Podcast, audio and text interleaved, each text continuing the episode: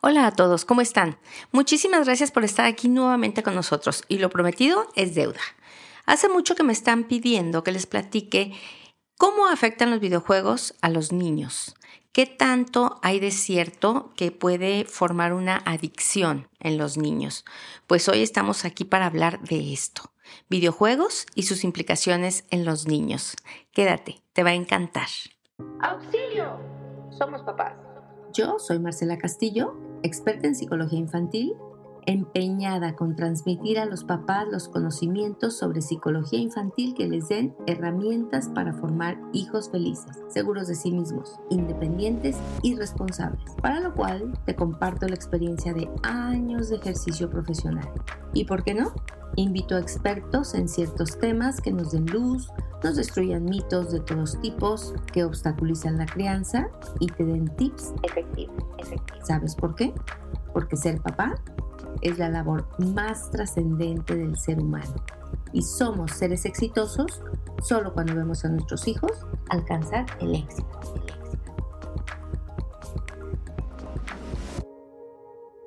Pues primero hay que empezar a hablar porque el juego, el juego en sí, siempre lo he dicho y es algo que quiero yo eh, puntualizar muchísimo, es algo muy importante para el desarrollo no nada más de los niños, sino de todos los mamíferos.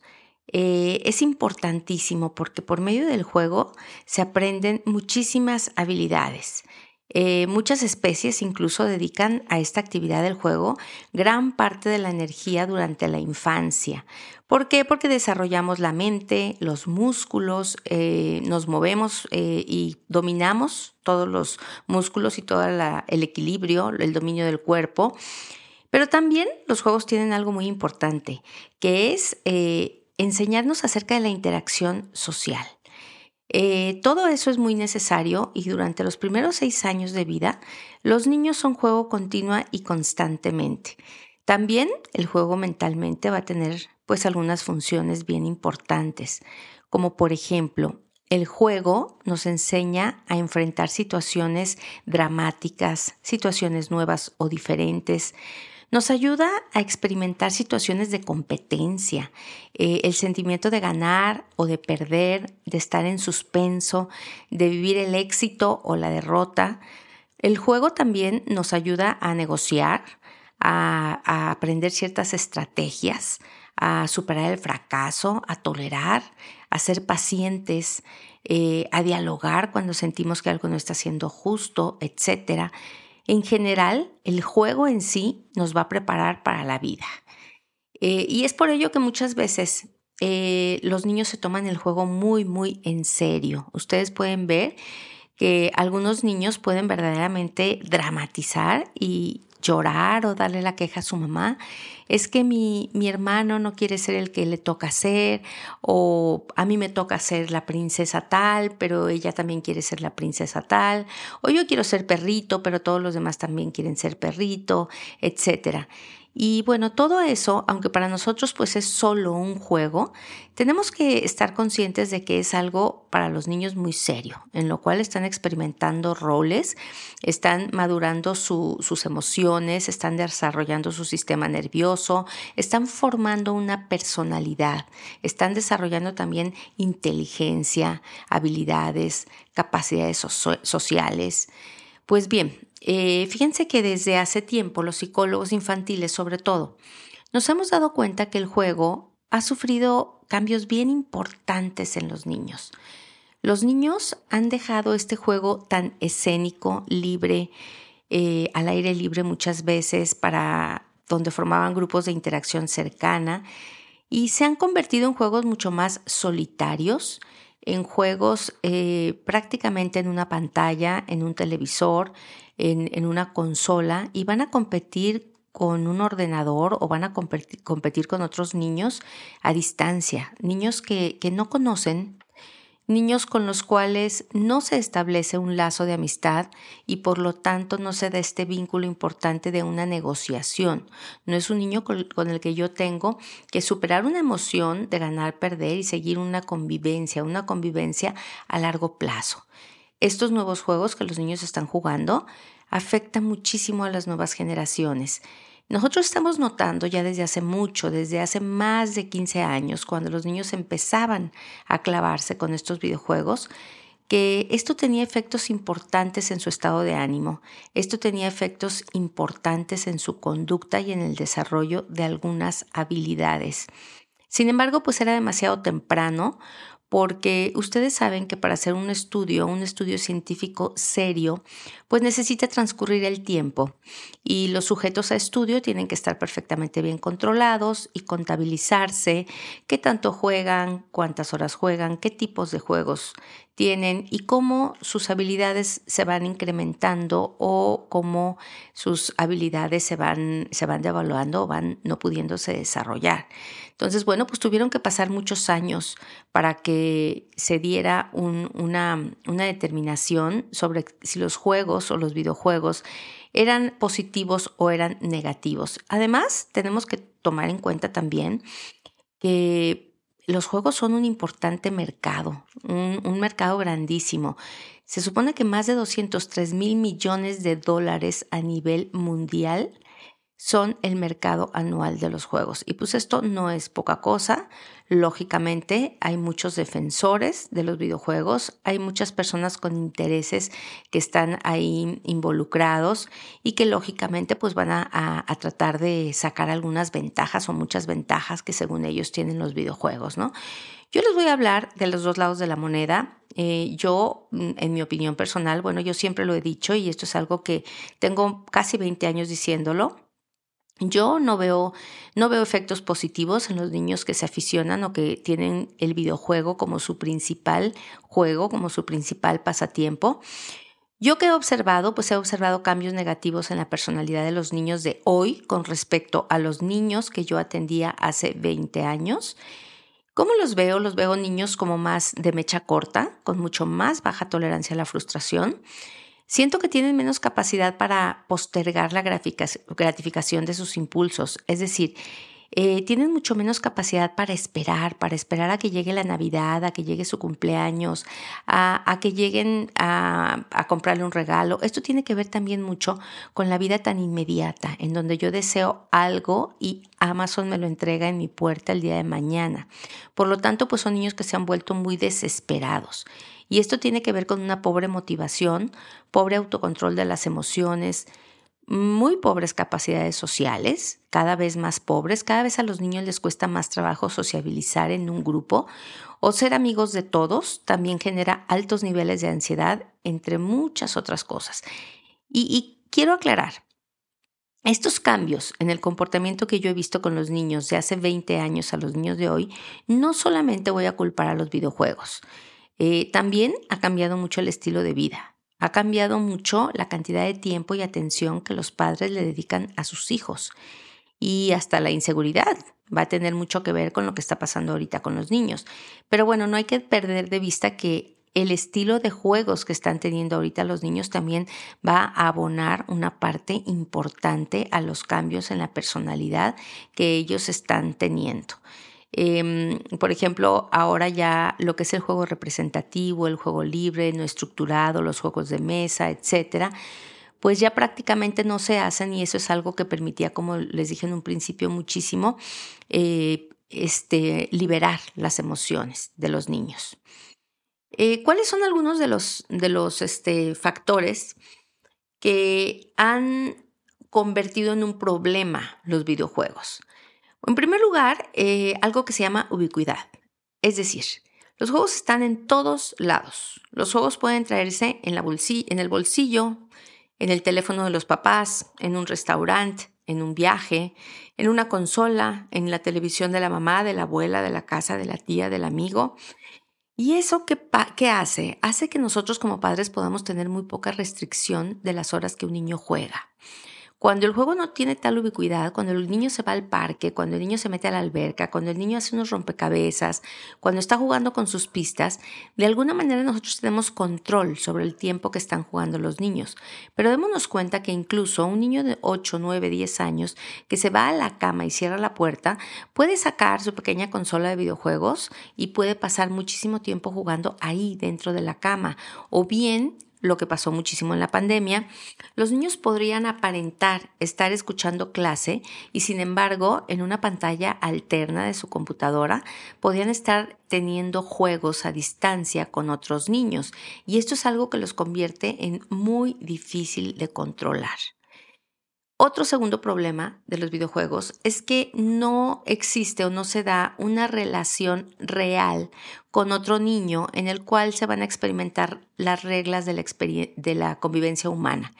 Estas reglas de la convivencia humana en la que sí hemos observado mucho que los niños ahorita están un poco confusos, un poco carentes, son un poco torpes en experimentar, eh, digo, perdón, en, en tener relaciones eh, interpersonales, no las propician, eh, les cuesta mucho trabajo llegar a un grupo e integrarse o integrar a todos los miembros con sus diferencias. ¿Por qué? Porque la convivencia humana tiene ciertas reglas de acción-reacción que se van a aprender muchísimo por medio de los videojuegos y aunque un niño esté jugando con otros niños, cada uno tiene que estar en su ordenador. Me dijo, me dijo un niño la semana pasada en consulta que cuando quiere jugar con su vecino, pues usted tiene que ir cada uno a su casa para prender su computadora y entonces jugar desde la computadora o desde, la, o desde el, aparato. Entonces, ¿qué es lo que pasa? Cuando no tenemos el contacto visual cercano con otra persona, hay muchas reglas, eh, reglas de cortesía, reglas sociales, reglas incluso de sentido común que se van a pasar, que se van a brincar. De pronto yo no me voy a dar cuenta que la forma como digo las cosas, que lo que hago, que el hacer trampa, eh, que el burlarme del otro, son cosas que me van generando problemas y que me van alejando de relacionarme con el otro. Estas solamente son, son habilidades que se van a, desarrollar cuando hay un contacto personal, cuando hay un contacto cercano, que no se pueden desarrollar con un computador, con una computadora o con un ordenador de por medio. Incluso muchas veces nos pasa a nosotros como adultos que los mensajes de WhatsApp tienen muy mala interpretación por parte de otra persona. ¿Por qué? Porque la manera como lo dices, el tono, si era broma, si era sarcasmo, si era cariñosamente, esa parte se pierde muchísimo. El niño no tiene comunicación con el otro, simplemente está en una clara competencia en donde ganar per se es el objetivo del juego, en donde no es eh, como que una convivencia en donde nos reímos y disfrutamos juntos juntos, sino que no, eh, eh, aquí cada quien está jugando y tratando de, de, obtener cierto puntaje, obtener cierto nivel, pero se pierde toda la convivencia personal. Y el tercer problema es que la mayoría de, ellos, o, o todos, si no han sido creados para tal efecto, de hecho, no solo no favorecen el ejercicio físico al aire libre, sino que incluso lo limitan. Los niños, los niños pequeños necesitan movimiento. Eh, hasta la adolescencia, todos los niños necesitan estar en movimiento y los adolescentes necesitan mucho ejercicio físico. Entonces vamos a ver que esto limita a un niño. Hay algunos juegos que se llaman los Exer Games, que son los que se conectan eh, de alguna manera al cuerpo del niño para que su avatar o su monito esté repitiendo los mismos movimientos que él hace. Y estos son unos juegos que sí, efectivamente desarrollan el ejercicio. Sin embargo, todos los demás, eh, pues realmente el niño no se mueve. El niño está en una postura, las más de las veces muy inadecuada, limitando el ejercicio físico y esto es grave para cuando un cuerpo está en desarrollo, cuando un cerebro está en desarrollo, necesita también el ejercicio físico. Eh, como podemos ver hasta aquí entonces, los juegos eh, no van a ser similares al juego libro, al, juego que antes tenían los niños, eh, puesto que pues, no hay una planeación, no lleva un contacto social, no ejercita motoramente, etc. Pero bueno, a pesar de esto, hay muchas investigaciones que hablan de que pues hay efectos nocivos sobre la personalidad, pero otras que hablan de que tienen beneficio en algunas áreas del desempeño. No es raro encontrar un chorro de páginas en Internet, un chorro de estudios o pseudoestudios eh, que dicen que sí, que, las, que los videojuegos desarrollan muchas habilidades, por ejemplo, de perceptuales, de memoria, ahorita vamos a ver de qué. Pero bueno, cuando nos damos cuenta que hay tantísimos intereses en, esta, en, este mercado, eh, tú te metes a explorar un poquito cómo están hechos estos, estos estudios, cómo se han hecho eh, en, el, en el aspecto científico, y pues te das cuenta que no, que, no, que, realmente no corresponde el bienestar o la mejoría que te prometen con el uso de los videojuegos. Em, se habló de que no podría haber una adicción a los videojuegos, de que esto era algo completamente absurdo. Sin embargo, ¿qué entendemos nosotros por una adicción? Eh, bueno, los, los, que nos dedicamos a la salud y a la salud mental, entendemos que una adicción debe de cumplir con seis criterios. Primero, un tema de prominencia. ¿Qué quiere decir? Eh, que esta actividad, la que se convierte en algo adictivo, se convierte en lo más importante en la vida de esa persona. Va a dominar toda su conducta. Eh, por ejemplo, un niño que está jugando con un videojuego está pensando sobre qué va a jugar la próxima vez. Si este niño está comiendo, está pensando en terminar de comer para jugar a su videojuego. Si está haciendo la tarea, está pensando que desearía, hacer el que desearía sacar el videojuego. Si está en el colegio, está pensando que ya quiere llegar a la casa porque quiere jugar el videojuego. Siente mucha ansiedad por estar junto al aparato, por encenderlo. Y de pronto eh, como esto se vuelve importante, prominente o prioritario en su vida, empieza a rechazar invitaciones a convivir, empieza a dejar de hacer tareas, empieza a comer muy rápido porque se quiere ir a jugar, empieza a no convivir con la familia y a encerrarse porque le es más importante estar en el videojuego. Pues esta es la prominencia, que es la primera característica. La segunda es el cambio en el estado de ánimo. Se refiere a que una persona que presenta una, una, una adicción a algo va a experimentar un cambio de ánimo al utilizar este, esta sustancia o, o, al ejercer esta conducta. Por ejemplo, los niños que empiezan a mostrar una adicción eh, empiezan a cambiar su estado de ánimo con los videojuegos, empiezan a tener una emoción extrema, eh, una vibración especial, un sentimiento de escape, una gratificación súper importante e incluso muchos niños me han descrito a mí que se relajan muchísimo con los videojuegos, que si ellos están preocupados, están nerviosos, están eh, angustiados por sus papás o por una calificación, pero que ellos empiezan a jugar videojuegos y que inmediatamente se sienten muy relajados, muy contentos, o algunos me han descrito mucha felicidad en el momento en el que están con los videojuegos. Es decir, te cambia el estado de ánimo. El tercero o la tercera característica que nosotros encontramos es la tolerancia. La tolerancia quiere decir, eh, de pronto, un ratito, un ratito que tú juegues es algo que te genera muchísimo placer, pero poco a poco, gradualmente, la cantidad de tiempo que tú necesitas dedicarle al juego para lograr la misma sensación gratificante es mayor. Un niño puede sentir que juega 20 minutos y se queda muy contento y apaga el ordenador, apaga, apaga su tableta, apaga el, el etcétera pero después pues quiere jugar más y le parece muy poco y quiere jugar 40 minutos. Y yo he visto casos de niños que juegan dos o tres horas videojuegos y cuando sus padres les apagan la computadora, les apagan el juego les retiran la consola, ellos hacen unos verdaderos dramas y ellos dicen que han jugado muy poquito, que no es justo, que, quieren jugar más, que es su vida, que qué importa, que no pasa nada. Cuando los papás se sorprenden porque dicen, bueno, después de dos o tres horas de hacer, lo mismo, yo debería estar verdaderamente harto. Sí, si no estás desarrollando tolerancia hacia una adicción porque esto es lo que tienen eh, de característica las adicciones. Otra, la cuarta característica, pues te genera síntomas de abstinencia. Es decir, eh, hay efectos emocionales, efectos físicos también desagradables cuando no podemos estar en contacto con el, el objeto de adicción. Es decir, de pronto, algunos niños, cuando se les ha castigado el aparato, tienen arranques de violencia, se sienten muy ansiosos, muy irritables, molestan a sus hermanos, se enfadan, eh, se sienten hasta deprimidos, no quieren jugar con nada, dicen que la vida no tiene sentido, están muy, muy malhumorados. Y bueno, este es un cambio en el estado de ánimo y esto es directamente muchas veces un síndrome de abstinencia. También está la presencia del conflicto, que es eh, el conflicto que, le genera al niño y a sus padres el uso de los videojuegos.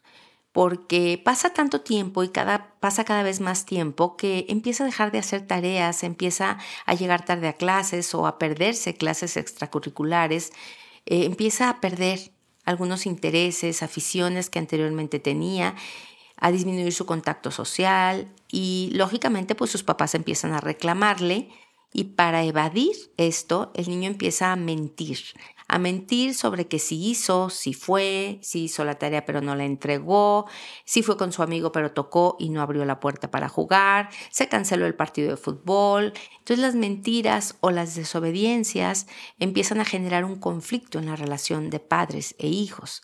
Y también tenemos recaídas. Vemos que muchas veces hay niños que pueden pasar un, periodo muy bueno, que después de mucha motivación, de un viaje, de un logro, eh, pues sí, superan esto y empiezan a, a depender menos de los videojuegos, pero de pronto vuelven, vuelven nuevamente a tener recaídas sobre esto.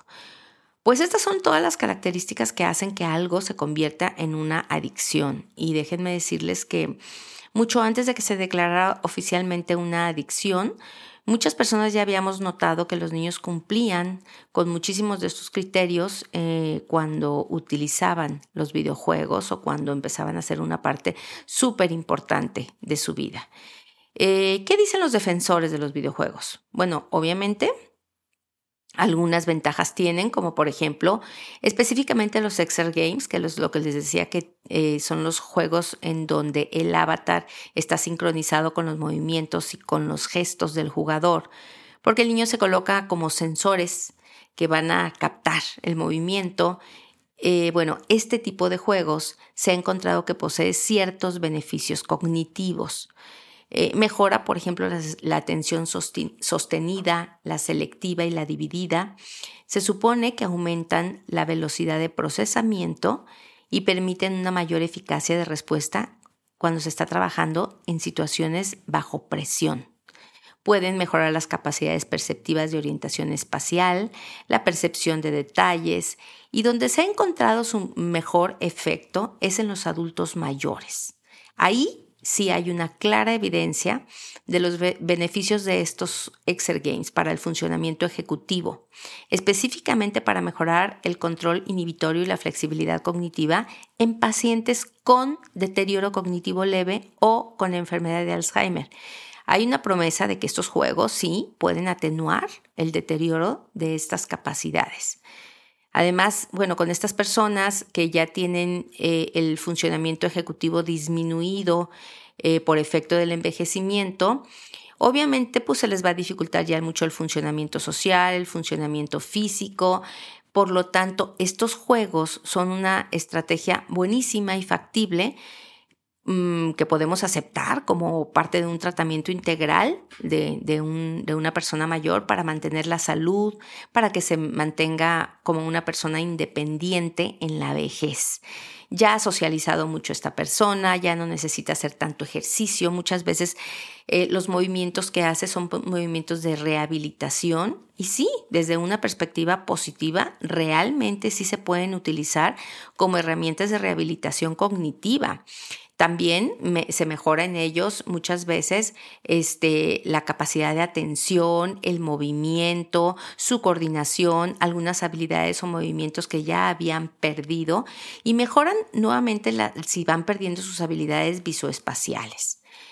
Eh, pero bueno, no obstante que se han encontrado beneficios en los adultos mayores y también en algunos niños que, que requieren de terapias por porque tienen carencia en las habilidades videoespaciales o porque niños que tienen muchos problemas en el, en el control de su atención, como los niños con déficit de atención. No todos los juegos, ojo, algunos juegos específicamente los que están conectados en, en, su cuerpo para armonizar o sincronizar los movimientos y gestos con un avatar.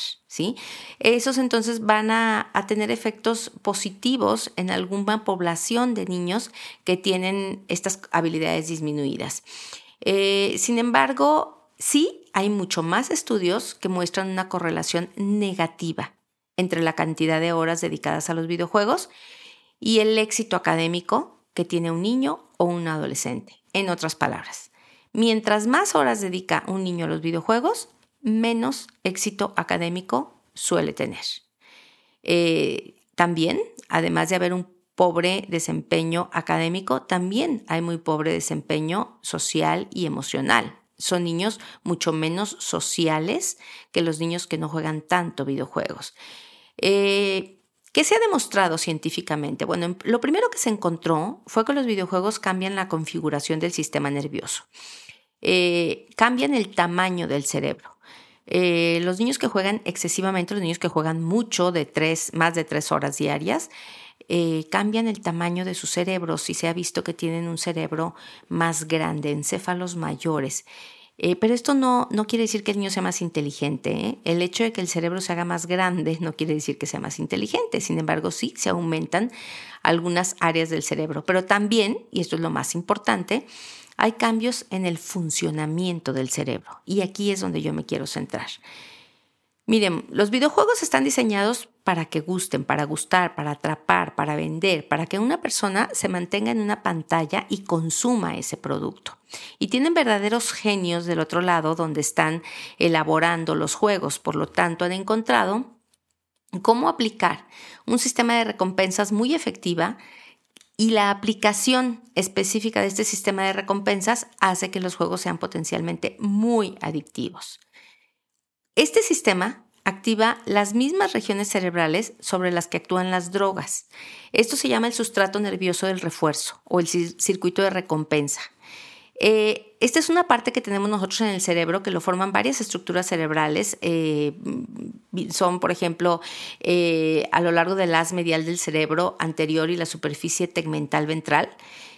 Ahí es donde se almacenan la amígdala, el núcleo cumps, el hipocampo, el septo y la corteza prefrontal. Y todos estos órganos van a funcionar de una manera coordinada, de una manera simultánea, en un estímulo o en una, en una doble vía este estímulo de doble vía, imaginémonos eh, el, símbolo del infinito, el 8 acostado, eh, va a generar un refuerzo que se busca, que se obtiene inmediatamente y entonces se vuelve a desear, se vuelve a obtener, se vuelve a desear. Este circuito, déjenme decirles, que lo tenemos todos, todos tenemos nosotros en el cerebro el circuito, el sustrato nervioso del refuerzo o el circuito de recompensa pero generalmente está apagado y se va a activar espontáneamente cuando algo me da placer.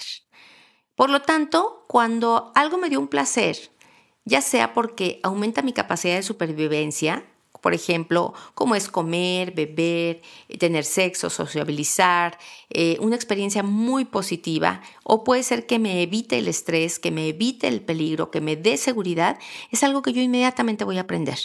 Y es algo que voy a tratar de repetir porque es algo que me gustó, por lo tanto lo voy a tratar de repetir. Su, función primaria es adaptativa, es una función de supervivencia. Esto me permite modificar mi conducta en un, en un, entorno que continuamente está cambiando, ser más flexible, tener buenas decisiones, saber qué me conviene, evitar riesgos, eh, etc. Pero aquí hay un problema eh, con el tema del juego. Eh, aquí hay de pronto un riesgo. El riesgo es la adicción y la dependencia a ciertas situaciones que pueden ser de videojuegos, de juegos de dinero, de uso de tecnología, etcétera, que van a generar una disfunción en el sistema de recompensas. Este sistema de recompensas no se apaga. Este sistema de recompensas yo lo puedo manejar a mi placer. Y entonces eh, lo tengo encendido, encendido, encendido, encendido constantemente. Y cuando se apaga mi sistema de recompensas, yo entro en un estado de desánimo. Este circuito de neurorecompensas es la base neuroanatómica y neuroquímica del placer, pero también es la base de la farmacodependencia y la base de las adicciones. El videojuego específicamente usa una parte que es muy peligrosa de este sistema de recompensas, este bucle de, compulsión, que es una cadena repetitiva para obtener una recompensa neuroquímica, que es la dopamina, que produce placer. Y al cumplirse esta, se abre otra posibilidad inmediatamente de recompensa. Al cumplirse, se produce nuevamente dopamina que genera nuevamente el placer y que viene otra oportunidad. Y el ciclo se repite una y otra y otra y otra vez, ya que este aumento en los niveles de dopamina de forma repetida refuerza la conducta del juego y es sumamente difícil para un individuo resistirse, renunciar o prescindir de lo que le está generando tanto placer. Y de ahí que todas sus conductas, todas sus acciones o todas sus decisiones van a ir encaminadas a la búsqueda de este placer. Son exactamente los mismos mecanismos neuroquímicos o neurofisiológicos de la adicción a las drogas, como la cocaína, las anfetaminas, la morfina, cuya extinción nosotros sabemos es sumamente difícil. ¿sí? La Asociación Psiquiátrica Americana hasta el año del 2013, después de estos descubrimientos, incorpora en el DSM5, que es el Manual Diagnóstico y Estadístico de los Trastornos Mentales, que aquí lo he mencionado ya varias veces, el trastorno de juego en Internet, donde se incluyen los videojuegos. Y en el 2018, la CIE, Clasificación Internacional de Enfermedades, incluye el trastorno por videojuegos en su listado de afecciones mentales. Esto generó una gran controversia. Lógicamente, pues nadie quiere ser comparado, un jugador no quiere ser comparado con un adicto a las drogas. Sin embargo, hay cifras alarmantes que hablan de que posterior a la pandemia de COVID, aproximadamente un 10% de los adolescentes presentaban signos y síntomas de adicción a los videojuegos violentos. En su mayoría son varones que afectaron mucho sus tareas escolares, provocó abandono escolar, trastornos de sueño, disminución del ejercicio y mucho problema y conflicto con sus amigos, con su familia. Hay, hay un tipo de niños que son específicamente proclives, a, proclives a, los, a, los, a los videojuegos y a generar una adicción. Eh, son los niños que padecen depresión, ansiedad, timidez, los niños agresivos o los niños con TDA. Son particularmente vulnerables y son con aquellos con los que tenemos que tener muchísimo mayor cuidado. Independientemente de que los niños no lleguen a alcanzar un nivel de adicción en, los, videojuegos, aunque, aunque tengan eh, horas reducidas de videojuegos, cuando experimentan con videojuegos violentos, se ha observado que mm, presentan menos interés por el contacto social, por entablar nuevas relaciones, por acudir a un grupo de juego, a una reunión infantil. Tienen conductas agresivas en mayor medida. Con el paso de los años, tales como mm, conductas violentas hacia otras personas, puedes llegar a conductas antisociales tienen sensación de miedo, de inseguridad. Y bueno, es normal que un niño que pasa muchas horas en una pantalla matando gente genere cierto temor en la vida real, pesadillas, etc. Se vuelve muy desconfiado hacia las demás personas, presentan problemas a la hora de dormir, sufren muchas pesadillas y terrores nocturnos, pueden llegar a normalizar la violencia. Piensan que la violencia y agresividad que ven en las pantallas pues es algo normal entonces ya no se escandalizan ante ciertos comportamientos o conductas intolerables, es decir, se van insensibilizando. Exponerlos de forma regular a luchas realistas teñidas de sangre, pues genera una respuesta en el cerebro progresivamente más neutra. No es que al jugador le guste cada vez más la violencia. Aquí resulta que cada vez la violencia le es menos impactante, le es algo más normal y lógicamente no deseamos nosotros niños insensibles. También jugar horas y horas a videojuegos violentos suele provocar una disminución en la empatía del niño.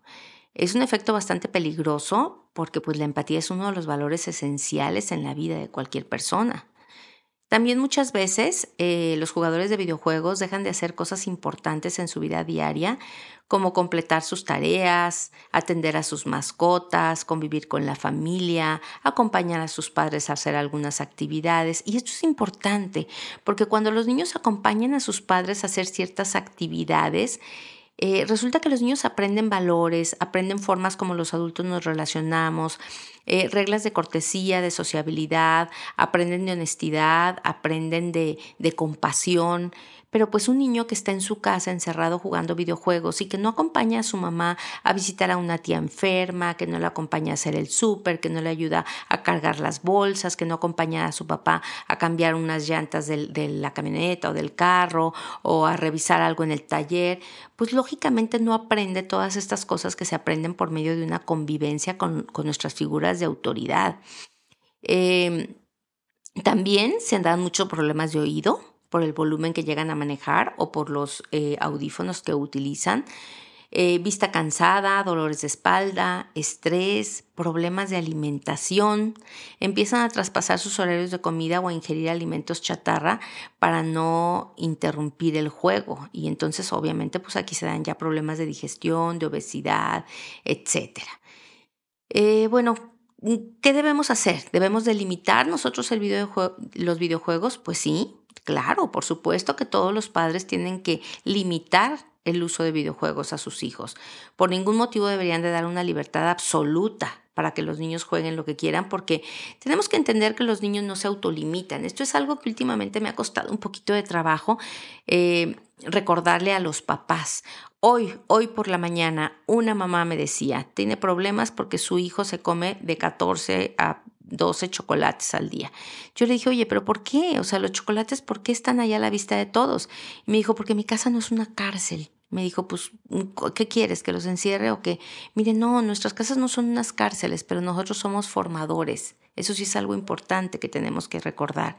Estamos formando hijos que todavía no tienen una capacidad de autorregularse. Por lo tanto, nosotros como adultos los regulamos y cuando ellos vayan madurando y mostrando esa capacidad, lógicamente van teniendo mucho mayor independencia. Tenemos que hablar con ellos de, pues, de todos estos efectos negativos para su desarrollo que tienen los videojuegos tenemos que explicarles que un juego en donde la agresión y la destrucción es el motivo, obviamente pues no le va a ayudar a formar sus emociones, a desarrollar habilidades, no le va a ayudar a tener unos valores claros y pues sus emociones pueden llegar a confundirse.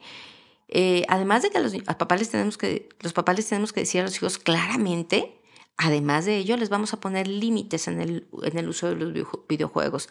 No pasa nada si tu hijo no tiene el juego de moda. No pasa nada si no tiene la consola de última generación. No pasa nada si solo juega cuando va a la casa de la abuela o cuando va a la casa de la tía porque en su casa no tiene una consola de videojuegos pues yo que les, yo, yo, que les recomiendo, pues no lo inculquen, no lo compren, no gasten tanto dinero en eso, pospónganlo lo más posible. ¿Cuánto pospondrías tú el que tu hijo empiece a fumar, el que tu hijo empiece a tomar, el que tu hijo empiece a ingerir una droga que puede ser altamente peligrosa? Pues esto también lo tienes que postergar. El problema es que muchos niños no tienen límites, no tienen normas que cumplir.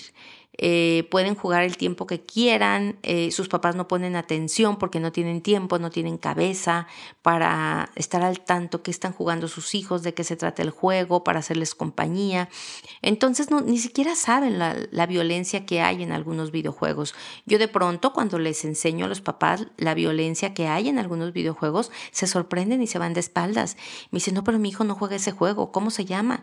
Y cuando les digo el nombre del juego, por supuesto que sus hijos lo tienen y por supuesto supuesto que sus hijos lo, juegan. Los niños, los papás se sorprenden muchísimo. ¿Por qué? Pues porque nunca se han sentado a pasar tiempo con ellos. Aquí hay un problema.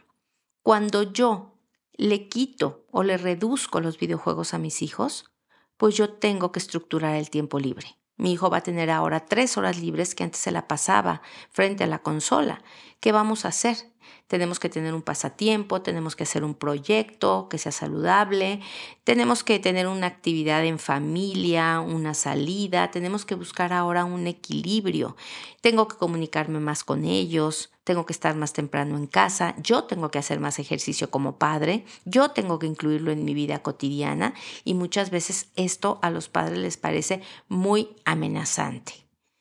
Sin embargo, sí hay que buscar un equilibrio, yo se los recomiendo. Eh, los padres debemos cuidar o preservar el desarrollo cerebral de nuestros hijos y tenemos que tener claro que tienen que hacer ejercicio físico, tienen que tener una excelente cantidad y calidad de sueño, tienen que socializar, tienen que tener una correcta, una correcta educación con respecto a la alimentación, no nada más comer bien, sino comer sentados, manejar los cubiertos, comer sano, comer balanceado, y tienen que desarrollar un sentido de responsabilidad y automotivación en sus actividades académicas, o sea, tienen que cumplir con sus actividades académicas. Aquí, ¿qué pasa?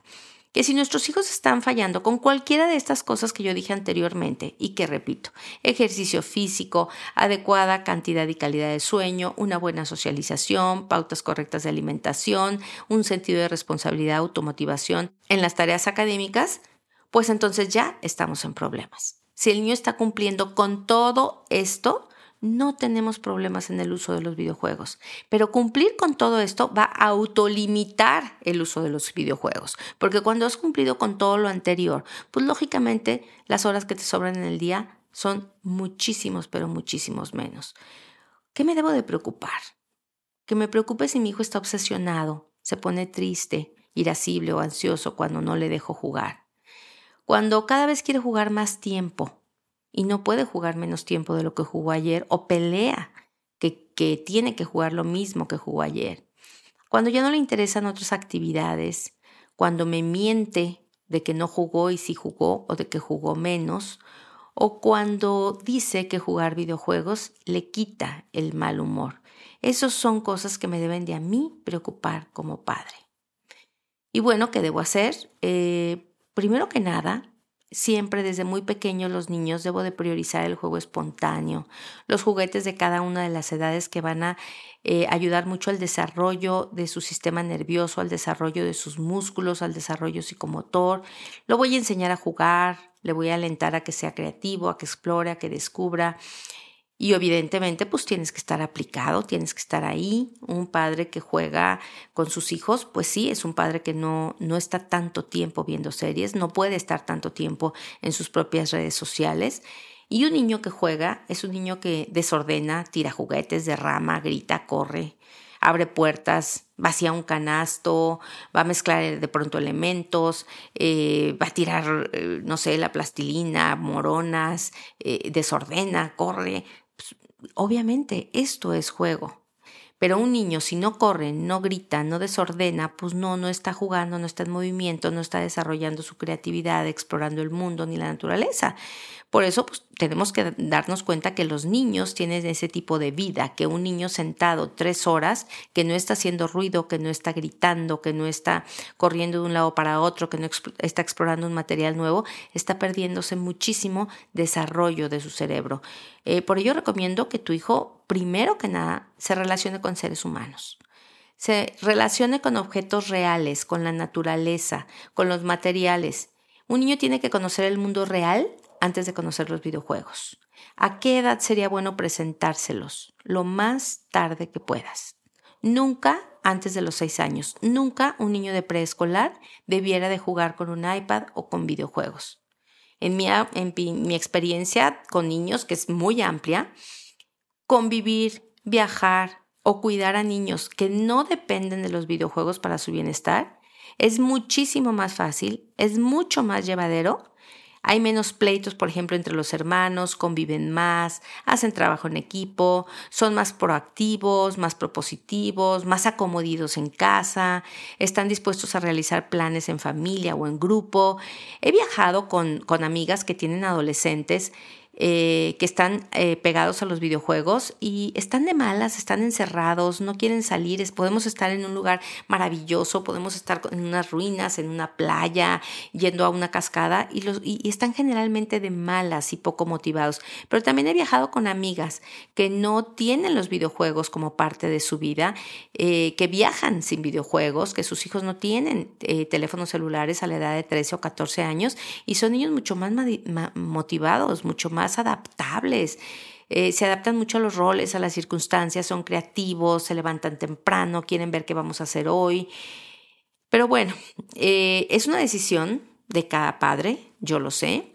Eh, es una decisión que deben de tomar en conjunto, que yo nada más les pido que la tomen de manera consciente, que hablen y que platiquen. Em, a veces me voy para atrás. Ayer me dijo otra paciente, que a su hija de dos años, dos meses, su hermanita que acaba de nacer, le trajo un iPad como regalo. La verdad me dio mucha tristeza, me impacté. Dos años y medio no es una edad en la que tú necesites absolutamente para nada un iPad, ni siquiera para un viaje, ni siquiera para un vuelo de avión. Los niños en los aviones juegan eh, con un libro para colorear, o ven las nubes, o se duermen un rato, o les puedes contar un cuento, qué sé yo. Pero bueno, hay papás que lo encuentran muy cómodos. Hay papás que por más que digamos y nos volteemos al revés, los psicólogos y los educadores lo van a hacer. Eh, bueno, yo lo que les recomiendo que si ustedes deciden hacerlo, por lo menos sigan unas cuantas reglas. Primero, pongan reglas claras sobre el horario de uso de los videojuegos y pantallas. Cuánto tiempo, qué días y, generalmente después de hacer tus tareas escolares, después de hacer tu ejercicio, después de que comas bien en casa sentado a la mesa con toda la familia, después de que convivamos con familia y platiquemos. Es decir, el videojuego no va a desplazar ninguna de estas actividades. En segundo lugar, involúcrense en qué está jugando su niño, qué aplicaciones está bajando eh, muchas veces está demostrado que hay muchos mensajes ocultos y muchos anuncios o hay formas de recolectar información personal y privada sobre tus hijos. Enséñales sobre estos peligros y solamente estando con ellos y enterándote lo que hacen, te puedes, te puedes dar cuenta, ¿no? Porque están muy, muy ocultos. También mantén los videojuegos en áreas de uso común cuando estén jugando, que no se encierren en sus habitaciones a jugar. Eh, que no pierdas de vista tú lo que están haciendo y que no tengan ellos acceso ilimitado. Tú los guardas, los guardas en un lugar donde tú sabes o, bajo llave y se los das el tiempo para jugar y después se los pides. No se los dejes a ellos. Y lo último es constantemente vuelve a lo anterior. O sea, no hagas el poner las reglas, involucrarte, tenerlos en un lugar común y controlarlos unas dos semanas, dos meses o dos años. No, esto lo tienes que hacer constantemente, no flaquees, no cedas, no digas nada más por hoy, solo porque está lloviendo, ay, no más porque es sábado, no más porque estamos de vacaciones. No, sé muy consciente que esta falta de firmeza te puede dar muchos problemas, muchos dolores de cabeza y puede ser el origen de una adicción de tu hijo a los videojuegos con graves consecuencias psicológicas y con graves consecuencias emocionales en el desarrollo de la personalidad. Bueno, pues esto es lo que yo opino de los videojuegos, esto es lo que está demostrado acerca de los videojuegos y gracias por tenerte por aquí. Este es un nuevo capítulo también que he agregado a la, a la tercera edición de Auxilio, Somos Papás, el libro, y nos vemos por aquí en la próxima.